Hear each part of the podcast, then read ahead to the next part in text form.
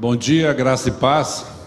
Eu quero dizer para vocês que é muito, muito bom nós estarmos juntos aqui na igreja. Com muita alegria nós podemos olhar olho no olho, rever os irmãos, dar um, um cheiro, como diz o nosso pastor Glênio, poder conversar, poder trocar algumas experiências, trocar aquilo que Deus tem feito nas nossas vidas durante todo esse tempo aí de crise que nós estamos passando e graças a Deus finalizando, né? É, nós entoamos alguns cânticos hoje que, na verdade, a palavra de Deus, ela não é só pregada aqui falando, pregando e compartilhando a leitura bíblica, mas também através dos cânticos. E teve um cântico aqui que tocou o meu coração, que ele diz: Foi para te adorar foi que eu nasci. E eu me fiz essa pergunta: se isso é verdade na minha vida. E eu quero fazer essa pergunta para vocês, meus irmãos. Nós nascemos única e exclusivamente para adorar o nosso Deus? Tudo que nós fazemos, tudo que nós falamos, tudo que nós testemunhamos, tudo aquilo que nós mostramos para fora daquilo que vem de dentro é para adorar o nosso Deus? É assim que nós estamos vivendo? Por que, que eu estou perguntando isso? Porque nós temos um Salvador, nós temos o Filho de Deus, que veio, morreu na cruz, foi crucificado, foi sepultado, desceu à sepultura e ressuscitou, única e exclusivamente por você. Não é troca. Nós não devemos adorar o nosso Deus porque Cristo fez a obra salvadora, porque Ele fez, independentemente de quem nós somos, independentemente de como vivemos. Ele fez. A palavra nos ensina que Ele amou o mundo. Deus amou o mundo de tal maneira que deu seu Filho.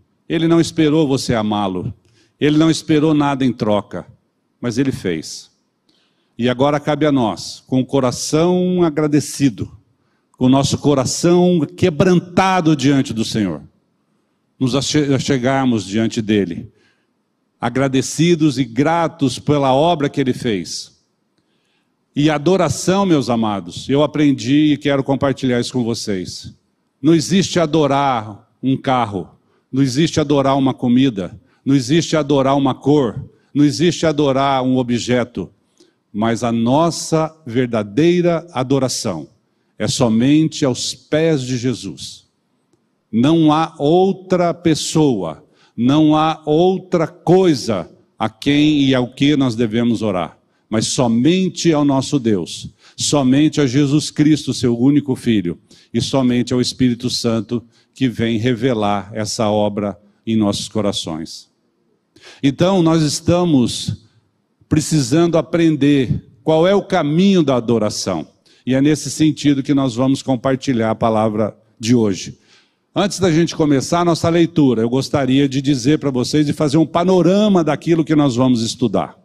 Nós vamos falar sobre a glória de Deus. O que é a glória de Deus? Como você identifica a glória de Deus aqui neste mundo? A glória de Deus é aquilo que de Deus vem aparecer aqui no mundo. Deus é espírito, nós não vemos, mas importa que os seus adoradores o adorem em espírito e em verdade. Para que isso aconteça, nós devemos identificar a glória de Deus aqui neste mundo. E a glória de Deus aqui neste mundo é aquilo que nós vemos que foi feito através da criação. Por isso que nós vamos estudar sobre a glória de Deus, que ela é identificada tanto para ímpio, tanto para quem não é nascido de novo, como muito mais para aqueles que são nascidos de novo. Essa é a identidade da glória de Deus. Também nós vamos verificar aqui hoje no nosso estudo que nós temos duas condições. Antes, nós vemos a glória de Deus através das suas obras. Então nós somos espectadores. Imagine que Deus está mostrando a nós a sua glória. A partir do momento que nós nascemos de novo, a partir do momento que nós começamos a fazer parte do outro lado do time de Deus, nós vivemos para mostrar a glória de Deus ao mundo através de nós. De espectadores, nós passamos a fazer parte da família de Deus. Nós passamos a fazer parte daqueles que expressam a sua glória ao mundo. Então o mundo olha para nós, meus amados. Você que é nascido de novo, o mundo está de olho em você. O mundo está vendo se você expressa a glória de Deus através da sua vida. Porque nós podemos falar, mas viver Cristo, viver a vida de Cristo, nós precisamos dele. Nós precisamos da manifestação do Espírito Santo. Nós precisamos da vida de Cristo que não só vem nos salvar, mas vem governar, vem ser o Senhor das nossas vidas. E é nisso que o mundo está prestando atenção na sua vida e na minha vida. Então nós vamos nessa caminhada hoje aqui aprender um pouquinho sobre a glória de Deus e sobre a manifestação da glória de Deus através de nós. Como eu já adiantei um pouquinho para vocês aqui, no Salmo 8, versos 3 e 4, nosso estudo começa com o título Olhe para Deus. Salmo 8, 3 e 4 diz assim: Vamos ler juntos? Quando vejo os teus céus, obra dos teus dedos, a lua e as estrelas que preparaste, que é o homem mortal para que te lembres dele? e o Filho do Homem para que o visites, Deus é glorificado em tudo, tanto nas suas obras, quanto na manifestação do seu caráter e na sua glória, que expressam todo o seu amor e a sua bondade para com os homens. Então, o salmista, ele vai dizer: "Que é o homem para que o Senhor olhe para ele?" O Senhor que é tão grandioso, o Senhor que é tão magnífico, que fez todas as coisas. O Senhor que mede os céus a palmo. O Senhor que põe o oceano na palma das suas mãos. O Senhor que olha para o mundo e conta as estrelas e conhece-as todas pelo nome, chama cada uma delas e elas se apresentam. Nós não temos noção. Nós não temos noção da grandeza do nosso Deus. Não cabe dentro da nossa cabeça, mas ele olha para nós. Vamos verificar também aqui a manifestação da glória de Deus no mundo sob dois aspectos.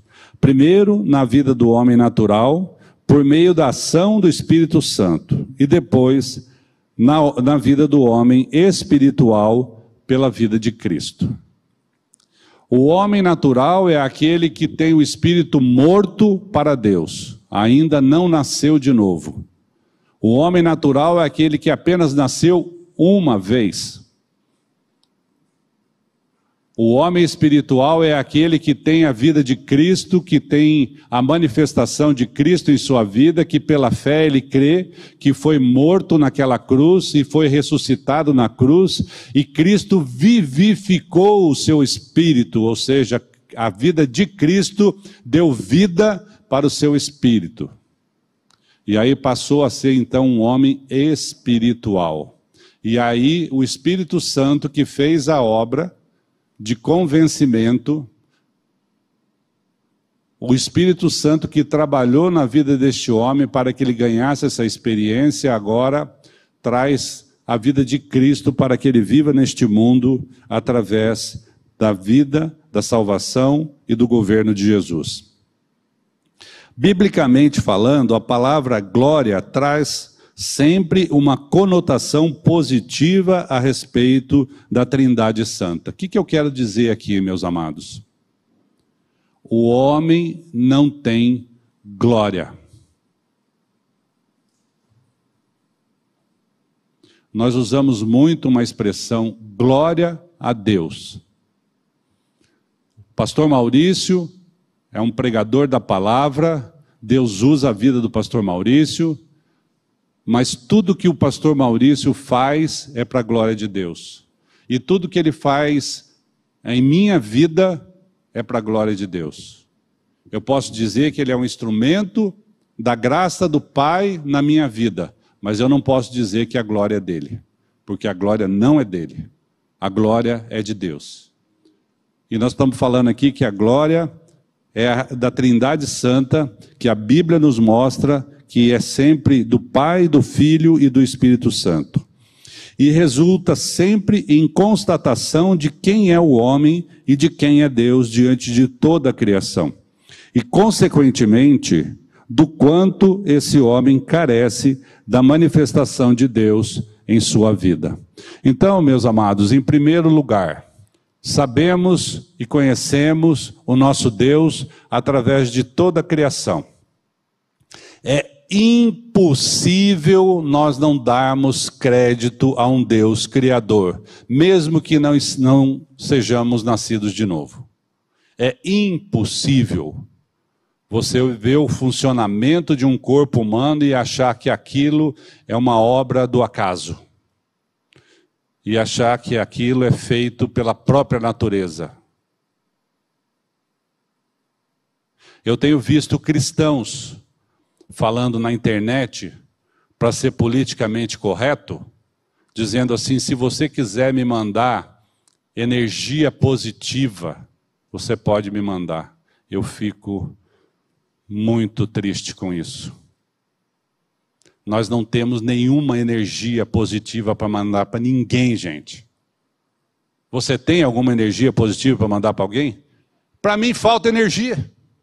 Eu tenho falta de energia.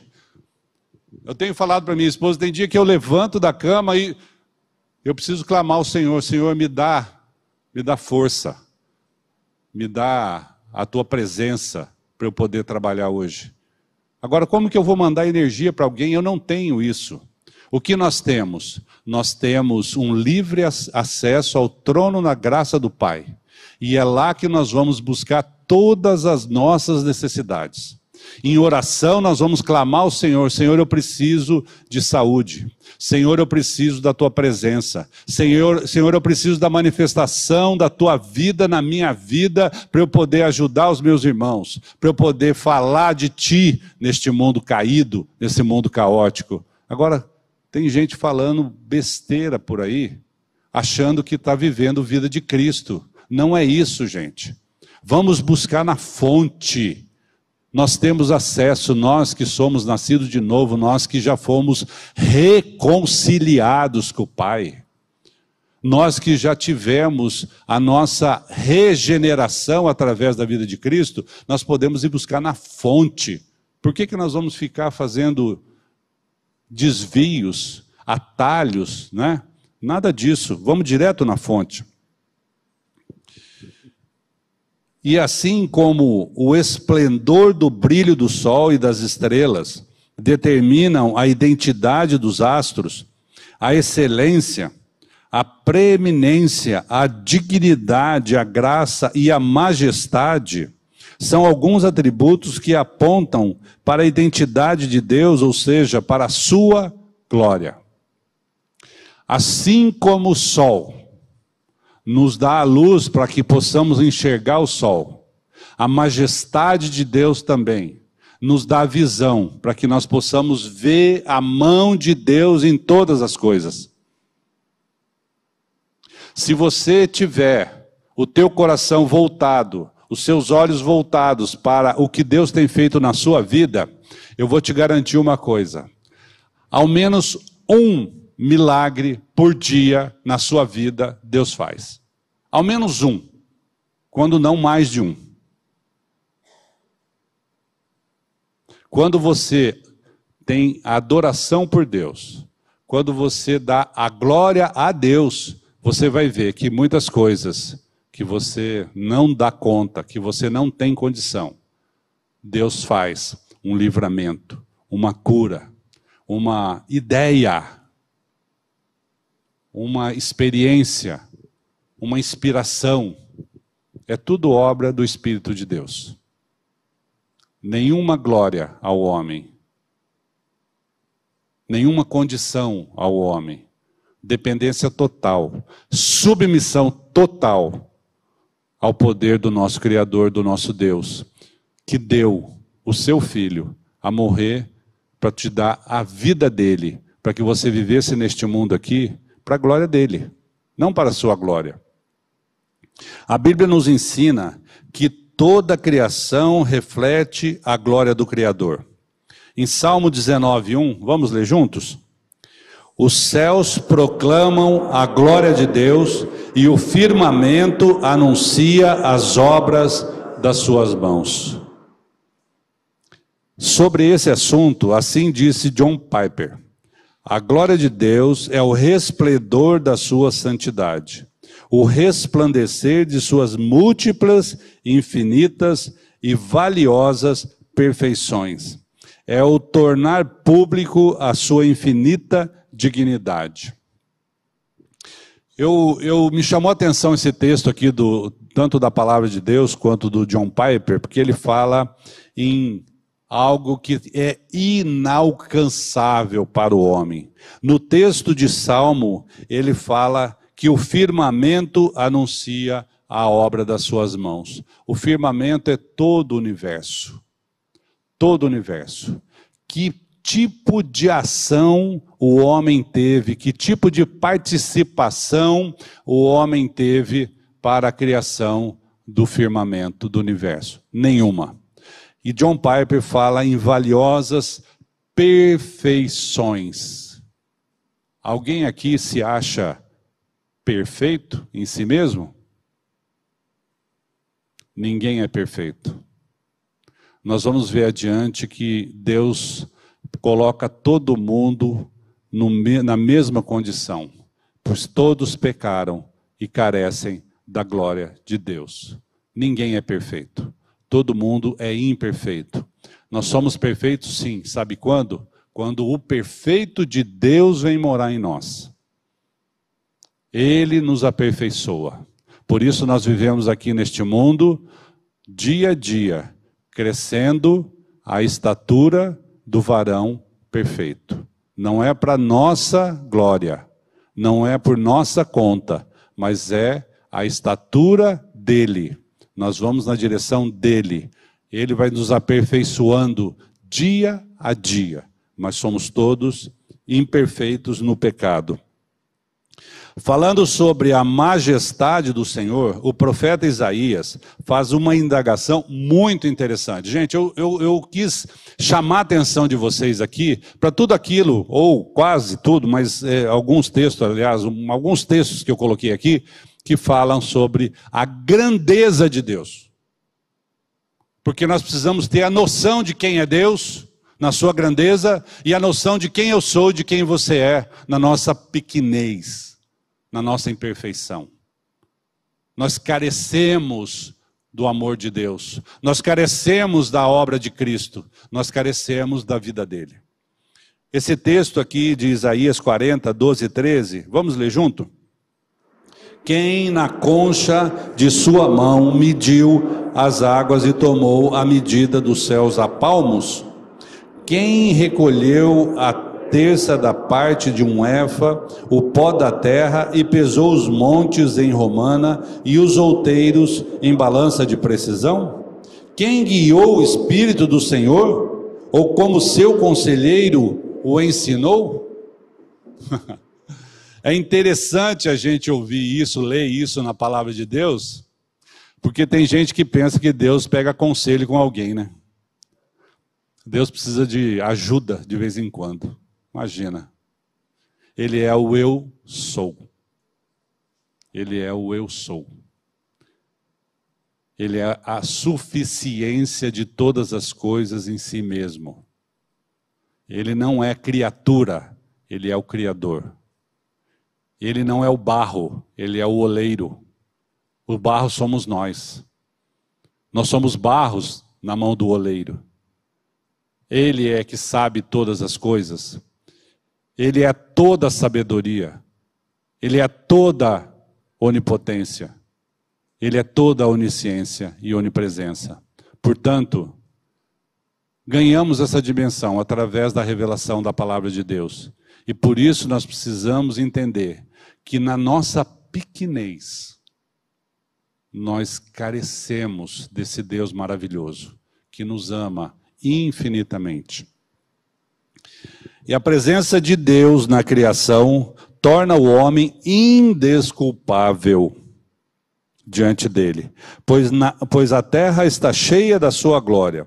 O mesmo profeta Isaías, no capítulo 6, no verso 3, profetiza que viu o Senhor assentado sobre um alto e sublime trono, e as abas das suas vestes enchiam o templo, que serafins estavam por cima dele e clamavam uns aos outros, dizendo: Santo, Santo, Santo é o Senhor dos exércitos.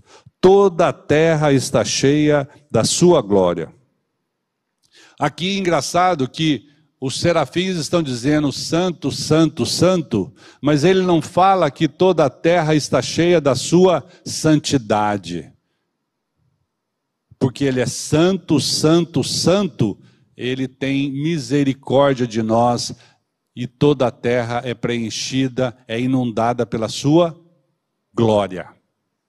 Pela sua glória. Por que isso, gente? Deus é tão misericordioso, porque a glória dele, a santidade dele é vista para os, pelos nascidos de novo, mas a glória dele é notada por todos. Quem por acaso vê o céu, por mais ateu que uma pessoa seja, não pode ver as estrelas, o céu e o mar, e toda a criação e dizer que não existe um Deus. É possível isso? Por isso que a Bíblia fala que o homem é indesculpável. Indesculpável, porque a natureza proclama a glória de Deus. A natureza fala de um Deus, que é o Criador, que é aquele que deu seu filho para nos salvar. Então, gente, nós não temos outra explicação, nós não temos outra forma. E aí então nós vamos ler Romanos 1:20, que diz assim: Porque os atributos invisíveis de Deus, assim o seu eterno poder, como também a sua própria divindade, claramente se reconhecem desde o princípio do mundo, sendo percebido por meio das coisas que foram criadas. Tais homens são, por isso, indesculpáveis. Romanos 1:20. Ou seja, é impossível ao homem ignorar a existência de Deus, creia ou não. Mesmo o ignorante, mesmo que não crê, na glória de Deus, ele não tem desculpa. É indesculpável. Porque a, a existência de Deus, a presença de Deus é visível na criação. O próprio Deus convence Jó da sua ignorância em meio à crise quando pergunta, Jó 38, 4 e 5. Vamos ler juntos? Onde estavas tu quando eu lançava os fundamentos da terra, dízimo se tens entendimento, quem lhe pôs as medidas, se é que sabes, ou quem estendeu sobre ela o cordel? Portanto, é impossível ao homem ter a dimensão da magnitude de Deus e da criação. Quem lê o livro de Jó vai se localizar aqui do questionamento de Jó. Quando Deus permitiu que Satanás fizesse de Jó um homem pobre, acabasse com tudo, tirasse tudo dele. Ele então começou a questionar Deus. Onde já se viu o senhor fazer isso comigo? Que eu sou um seu servo seu, eu vivo para te servir e agora o senhor permite que isso aconteça na minha vida? E Jó começa a querer ser mais justo do que Deus. É a famosa e conhecida entre nós justiça própria. Quem de nós algum dia já não teve a sua justiça própria? Não precisa levantar a mão, não, que isso é para ficar no coração. Quem já não questionou Deus? Senhor, por que eu? Por que comigo? Porque isso aconteceu comigo, porque aconteceu na minha família, porque aconteceu na minha casa. Não podia ser na casa do vizinho? Eu sou uma pessoa que te sirvo, eu vou na igreja, eu leio a Bíblia. Eu tenho um grupo de estudo bíblico na minha casa. E agora vem e acontece uma coisa dessa na minha casa. Deus faz 70 perguntas a Jó. E ele não consegue responder nenhuma. Nenhuma. Você se acha tão bom, Jó? Você se acha tão justo? Onde você estava onde eu coloquei os limites do mar? Onde você estava quando eu projetei a criação? Onde você estava quando eu dei o meu filho a morrer por você? Você está reclamando agora que morreu uma pessoa da sua família? O meu filho morreu na cruz para te salvar? Onde você estava quando ele foi crucificado e sofreu todas as dores por você? Quando ele morreu no seu lugar, quando aquela morte era sua e não dele. Então, nós precisamos entender que a obra de Deus não se resume em deixar a nós confortáveis ou não. Deus não está aqui para fazer a sua vontade e a minha. Deus não está aqui para te mimar e me mimar. Deus não está aqui para deixar a gente bem alegre todos os dias. O mundo, sim. O mundo quer que você seja feliz. O mundo quer que você tenha tudo o que você pensa aí no desejo da sua carne no desejo do seu coração. O mundo quer que você tenha uma vida saltitante. Mas Deus não. Deus quer que você tenha a vida de Cristo. Por quê? Porque Deus não está restrito em um mundo que tem 80 ou 90 anos de vida. Deus está pensando na eternidade. Deus quer nos levar para viver a eternidade junto dele, na glória dele, para o louvor dele, juntamente com Cristo à destra do Pai. É esse, é o projeto. Deus quer nos resgatar e nos trazer de volta para o jardim do Éden. Deus tirou o pecado do mundo para que a gente pudesse viver no mundo a vida de Cristo. Deus tirou o pecado, a origem do pecado, a geração do pecado do mundo, para que a gente pudesse ter vida e vida em abundância, ilimitada, vida eterna. Foi isso que Deus quis e é isso que Ele quer. E por isso Ele trabalha na sua vida e na minha. Contudo, para a sua salvação é necessário ao homem que ele tenha a exata noção do quão pecador é. Pecador é. E então, em contraste à grandeza de Deus, pela revelação do Espírito Santo, vemos a pequenez do ser humano, a ponto de o salmista Davi perguntar: Vamos lá? Que é o homem mortal para que te lembres dele? E o filho do homem para que o visites? Nesse mesmo sentido, em meio às suas tribulações, Jó faz um questionamento importante a Deus. Que é o homem para que tanto o estimes e ponha sobre ele o seu coração? Todos eles perguntam, Jó pergunta, Davi pergunta, Senhor, quando, quando ele ganha essa revelação, quando você e eu ganhamos essa revelação, nós começamos a questionar Deus, Senhor, mas eu não fiz nada, pelo contrário, eu só peco. E todo pecado é contra Deus. Eu somente sei transgredir, eu não sei fazer nada certo, eu só faço tudo errado, e mesmo assim tu me amas, mesmo assim tu vens me buscar, me tirar do, do, do império das trevas e me transportar para o seu reino de luz. Senhor, mas por quê? Por que tu me amas tanto?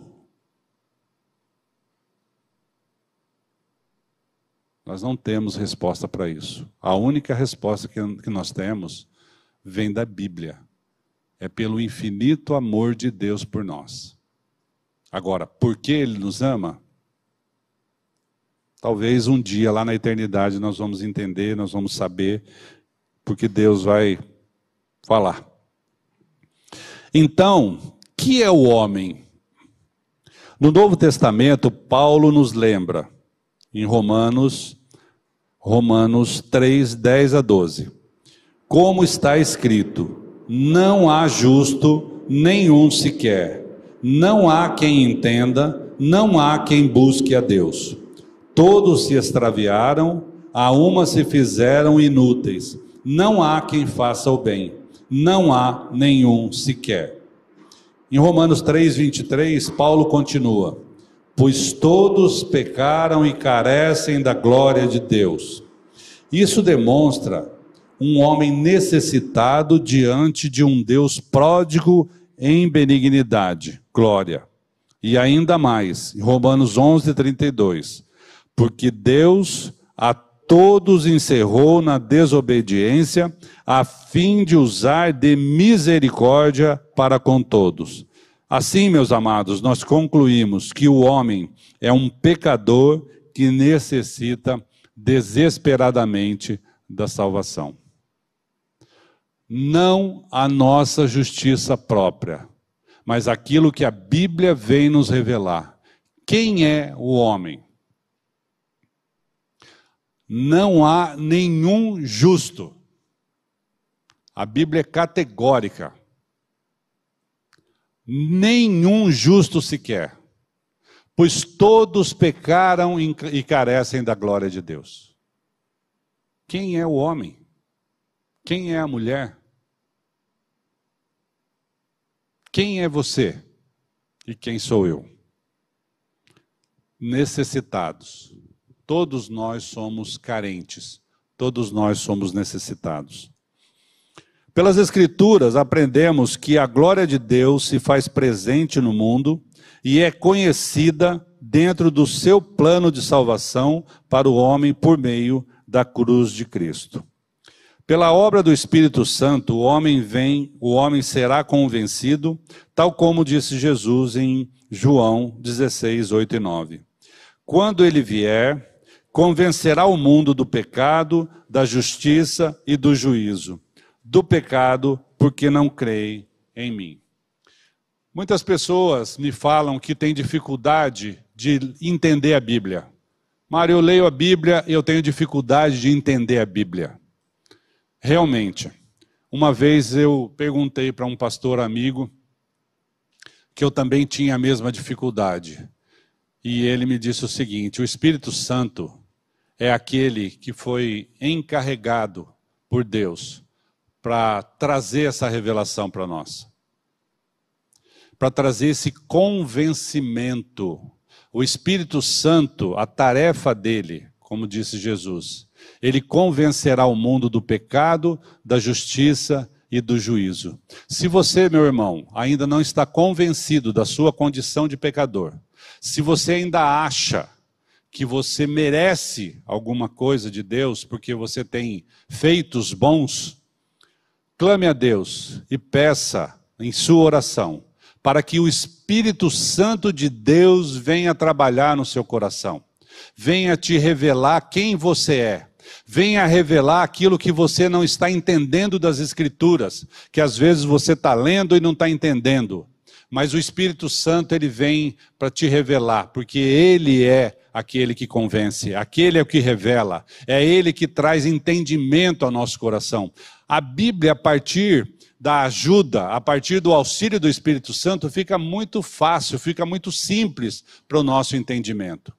Então, quando a gente crê no Senhor Jesus, quando a gente é convencido de que nós não merecemos nada, de que nós não temos nenhuma justiça, pelo contrário, a Bíblia diz que a nossa justiça é um trapo de imundícia. A nossa justiça é podre. A nossa justiça é contaminada pelos nossos próprios interesses, pelos nossos próprios valores. Então, por isso, o Espírito Santo vem trabalhar no nosso coração e vem nos convencer e vem nos ensinar a ler a Bíblia e ter a, a simplicidade da Bíblia. Porque Deus vem falar de forma simples para conosco, né? Então ele vem trazer para nós aqui um convencimento não só de quem nós somos para a salvação, mas depois de nascermos de novo, o Espírito Santo continua trabalhando para que a gente tenha vida de Cristo, vida em Cristo. E aí na leitura bíblica vai ficando mais fácil da gente entender. E aquilo, meu amado, que você não entender, e aquilo que não tiver escrito na Bíblia, é porque Deus não quer que você saiba. Não adianta você querer botar Deus na sua cabeça que não vai caber. Tem algumas perguntas que as pessoas fazem, mas e como é que faz com isso ou com aquilo? Não vou dizer agora para não levantar polêmica aqui, mas tem as pessoas que ficam perguntando coisas que não estão reveladas na Bíblia. Meu amado, aquilo que não está revelado, aquilo que não está escrito, é porque. Vou falar, não é da sua conta e não é da minha. É ou não é? Se fosse, Deus ia falar mas tem os mistérios de Deus. Os mistérios de Deus é de Deus. E aquilo que você precisa saber, entender, compreender e ter a revelação para que você tenha a salvação, para que você tenha uma vida santa, está tudo aqui. Não falta nada. Em João 29, pela obra de Jesus Cristo, o homem será salvo, pois ele veio em carne para tirar o pecado do mundo. Olhando para a magnitude do plano e da obra da salvação do homem, arquitetado e executado pela Trindade, podemos verificar que o Pai glorifica o Filho e o Espírito. O Filho glorifica o Pai e o Espírito. E o Espírito glorifica o Pai e o Filho. Olha só que maravilha. Eu sempre orei por esse relacionamento. O relacionamento da Trindade é um relacionamento desinteressado. Pelo contrário, um aponta para o outro. Um glorifica o outro. E eu queria fazer um desafio agora para você aqui.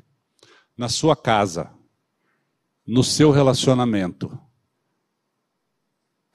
transportando a glória para o serviço, para o elogio, para a fala mansa, para a, a boa convivência, nós podemos dizer que na nossa casa um serve o outro, um elogia o outro, um suporta o outro.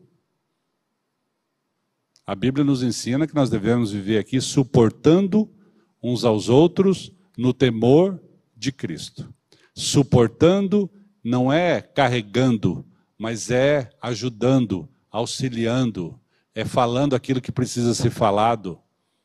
Então, esse relacionamento da Trindade é um modelo de relacionamento que nós devemos adotar dentro das nossas casas. Por isso que eu trouxe essa fala aqui para a gente poder entender um pouquinho sobre relacionamento. Mas, voltando à pergunta, o que é o homem? Enquanto ímpio, é um pecador perdido, morto em delitos e pecados, e é um condenado eterno se não vier a crer.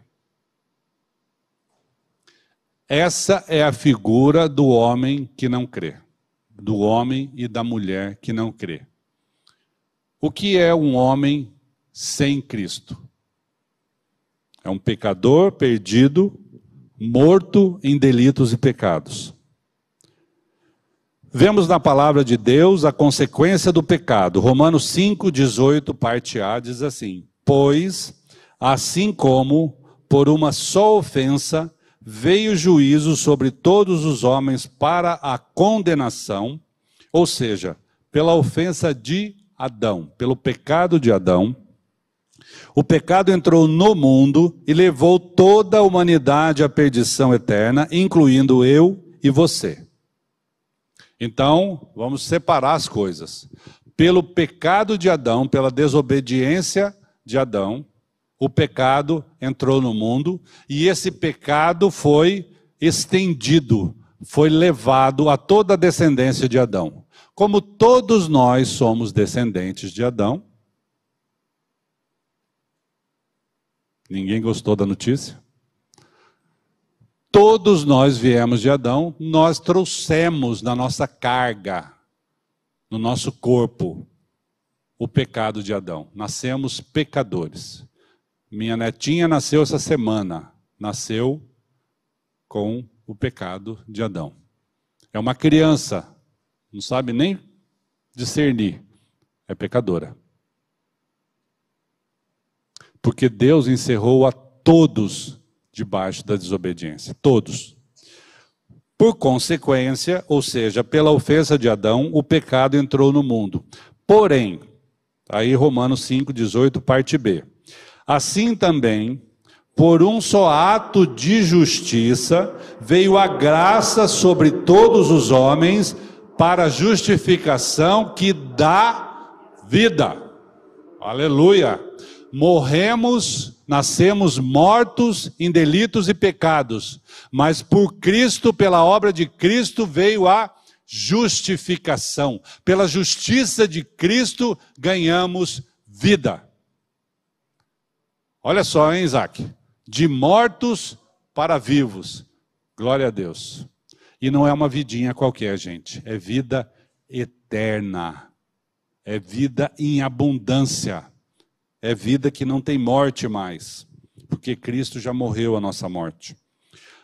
Na cruz, pela obediência de Cristo, muitos serão salvos. Por que muitos, gente? Porque aqueles que creem. Aqueles que não creem não serão posto que ele veio ao mundo para a salvação de todo aquele que nele crê.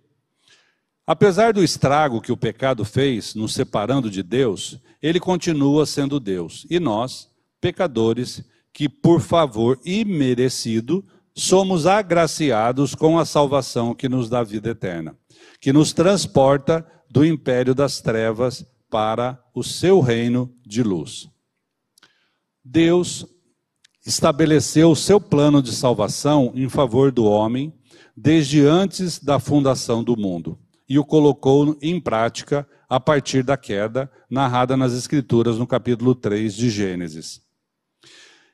A, a gente costuma dizer que a Bíblia, ela até o capítulo 3 de Gênesis, ela fala da criação, fala da criação de, de, de toda a criação, inclusive do homem, da mulher, e ela fala da queda, até no capítulo 3, onde entrou a queda pelo pecado no mundo. A partir do, do capítulo 3 de Gênesis até o último capítulo de Apocalipse, Deus trabalhando para resgatar, para se reconciliar com o homem que é caído pelo pecado. Olha só, olha só a proporção das Escrituras. Né? Então, a partir do capítulo 3 de Gênesis até Apocalipse, Deus indo atrás do homem para a salvação e a santificação. E em que consiste o plano de salvação? Quando alguém é convencido pelo Espírito Santo e se reconhece pecador, caído e necessitado, ele é liberto da corrupção e da ruína desta vida desobediente. Então, pela fé, Cristo, desculpa, então pela fé, crê que foi atraído no corpo de Cristo na cruz. Está em João 12, 32. 12, 32, vocês se lembram? E eu, quando for levantado da terra, atrairei todos a mim mesmo. E isso dizia, significando de que tipo de morte haveria de morrer. Então, fomos atraídos no corpo de Cristo e que morreu e ressuscitou com ele, tornando-se uma nova criatura. Todo aquele que morreu com Cristo também ressuscitou juntamente com ele, diz lá em Romanos 6. Todo aquele que foi batizado em Cristo, morreu a sua morte, foi ressuscitado juntamente com ele, ganhando uma nova vida.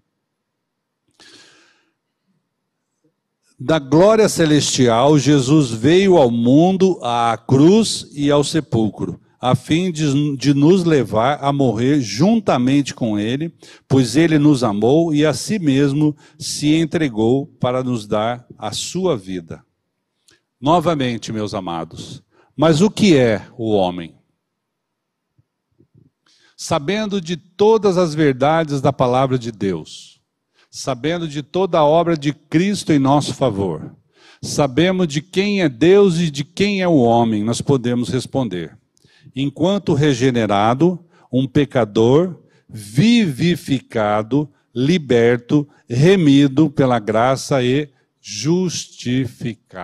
Olha só que notícia maravilhosa. A obra de Cristo veio não só para nos salvar, mas veio também para nos justificar. A justiça de Cristo, não a nossa.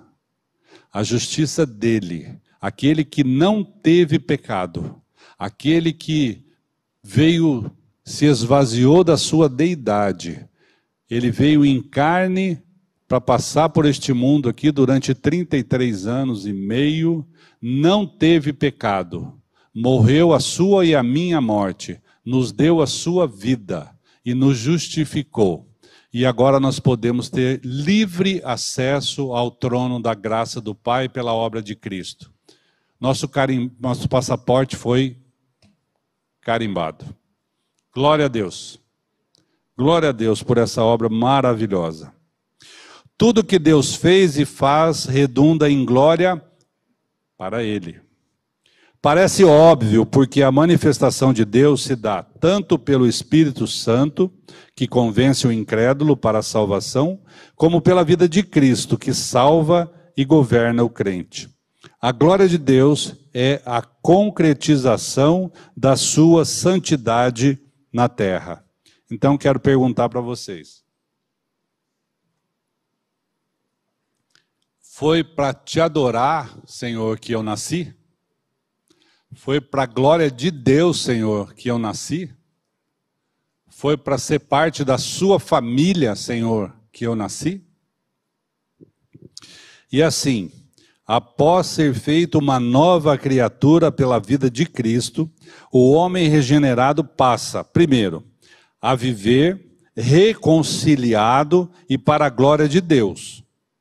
Dois, a manifestar a presença divina em todos os lugares por onde passa, pois continua ainda vivendo neste mundo.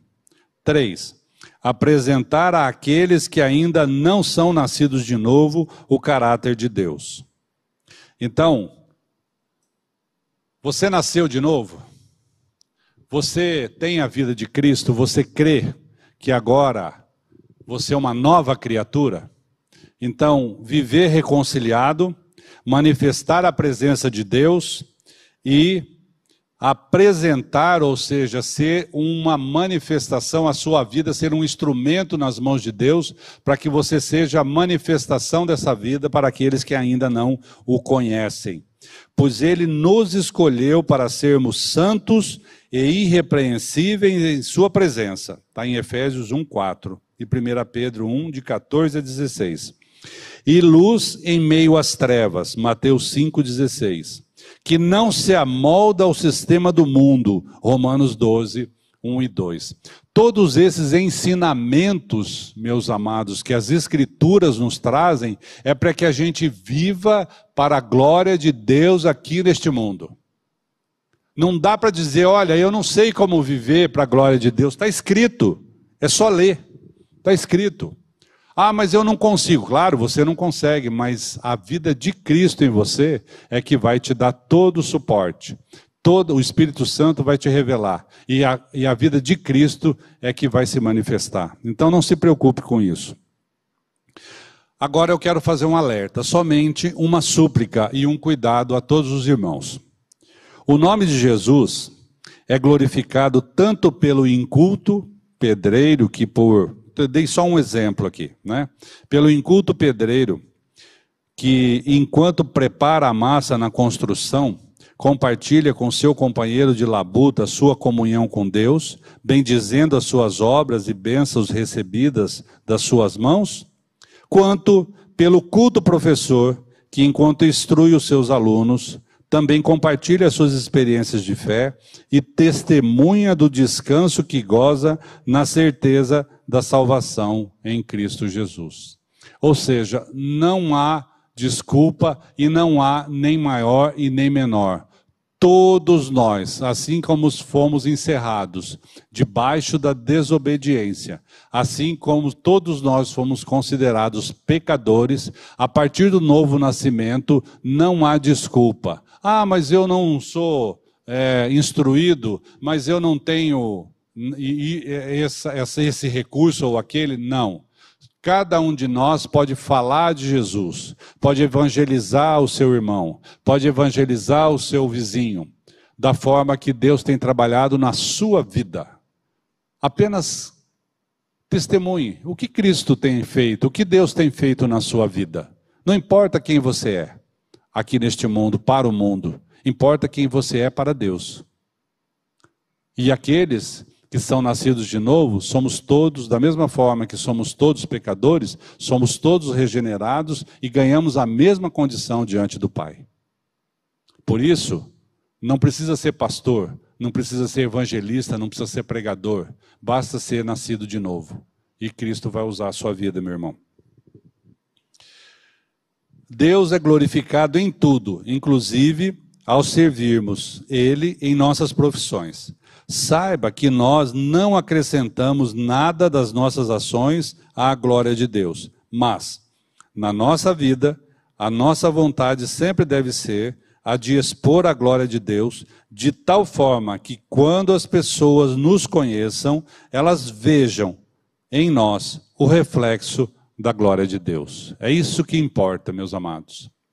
E agora, para encerrar aqui, eu gostaria de pedir o meu irmão que está lá em cima é, que eu vou ler um texto da versão A Mensagem, que é de Mateus 5, de 14 a 16, que essa versão ela é mais prática, ela é mais contemporânea, para a gente poder entender com mais simplicidade o que diz a palavra de Deus, que é meio que uma tradução. Então vamos lá. Há uma outra maneira de dizer a mesma coisa. Vocês estão aqui para ser luz, para trazer as cores de Deus ao mundo. Deus não é um segredo para ser guardado.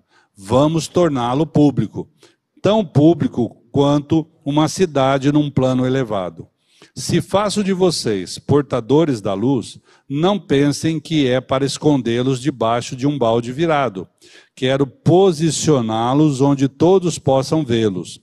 Agora que estão no alto do morro, onde todos conseguem enxergá-los, tratem de brilhar. Mantenham sua casa aberta, que a generosidade seja a marca da vida de vocês, mostrando-se acessíveis aos outros. Vocês motivarão as pessoas a se aproximar de Deus, o generoso Pai do céu. Gente, esse texto aqui eu achei muito prático e maravilhoso para a gente aprender. Como que nós podemos? Então, quando você fizer essa pergunta, como eu posso servir a Deus? Como eu posso ser luz neste mundo? Leia esse texto aqui. Como você pode fazer? Ele fala inclusive de abrir a casa. Olha só. Às vezes a gente tem dificuldade de receber visita, às vezes a gente tem dificuldade de receber um grupo de estudo, de estudo bíblico da palavra de Deus em nossa casa. Às vezes a gente tem dificuldade de fazer uma visita num hospital. Às vezes a gente tem dificuldade de falar do amor de Deus para uma pessoa que está passando por alguma necessidade, por alguma dificuldade. Mas não foi para isso que nós nascemos de novo. Não foi para sermos acanhados.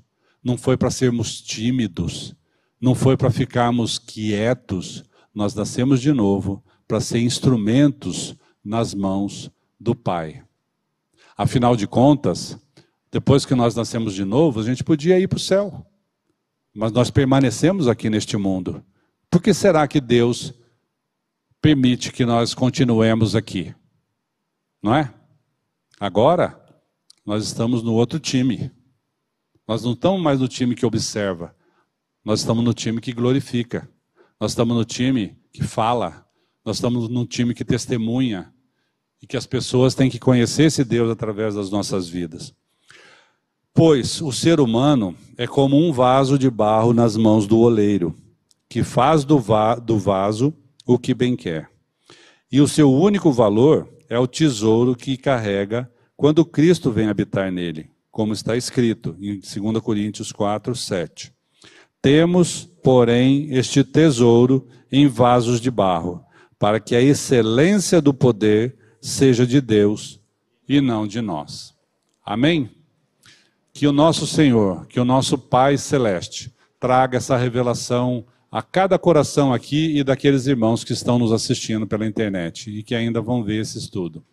Que o nosso Pai tenha misericórdia de nós e que nos, nos abasteça com a sua alegria nos nossos corações, para que nós vivamos neste mundo aqui a alegria da sua própria glória. Amém? Pai querido, que nós tenhamos um domingo guardados debaixo da tua soberana e majestosa vontade. Em nome de Jesus nós oramos. Amém.